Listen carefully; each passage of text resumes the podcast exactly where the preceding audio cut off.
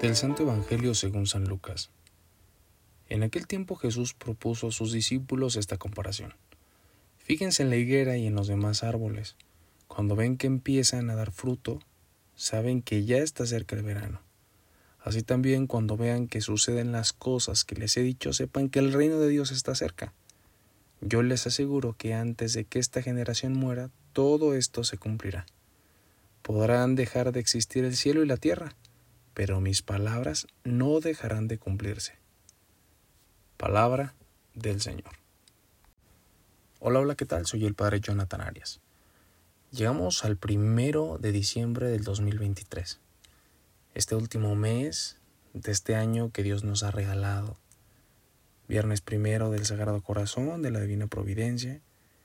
Y realmente que es providente el que podamos dar este paso, el que tengamos esta oportunidad en nuestra vida para seguir reconociendo los signos, las señales de Dios.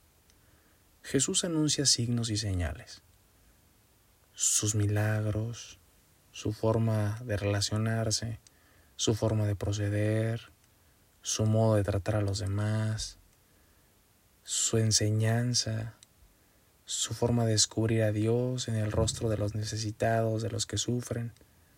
Esas son señales que el Señor invita a seguir descubriendo, a seguir replicando, a seguir poniendo en práctica. Porque el reino de Dios tiene que ver con eso, con unas señales que nos restauran, que nos transforman y que nos acercan a Dios. Será bueno que hoy reconociéramos al término de este año ¿Qué señales Dios me ha regalado que tienen que ver con el reino? ¿Qué personas Dios ha puesto en mi camino y que me han conducido a Dios? ¿Qué situaciones o qué circunstancias Dios me ha regalado? ¿Qué señales me ha concedido en este año?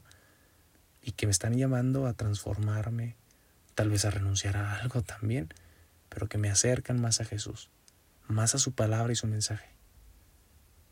Él pone el ejemplo de las uvas, de la higuera, de los frutos, del grano de mostaza. Pone muchos frutos, pone muchos ejemplos, pero lo importante es lo que se da, la señal que muestra de que hay maduración, de que hay crecimiento, que hay renovación, que hay vida. Y sería bueno que también reconociéramos cuáles son los frutos que hemos cosechado durante este año, porque también son señales de Dios, señales de que sigo produciendo vida señales de que sigo comunicando vida a los demás.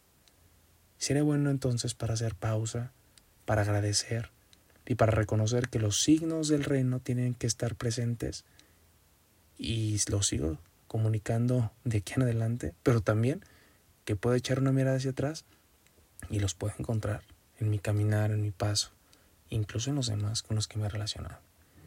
Pidémosle a Jesús para que nos enseñe a encontrar esas señales a identificarlas, a nombrarlas y sobre todo a valorarlas y agradecerlas, porque el Señor desea que seamos transformados, desea seguir tocando nuestra vida y nuestra historia para siempre comunicarnos su amor, su voluntad, su gracia, su bendición. Enséñanos a encontrarte, Señor Jesús, y a valorar las señales que tú nos das. Esto fue Jesús para Millennials. Hasta pronto.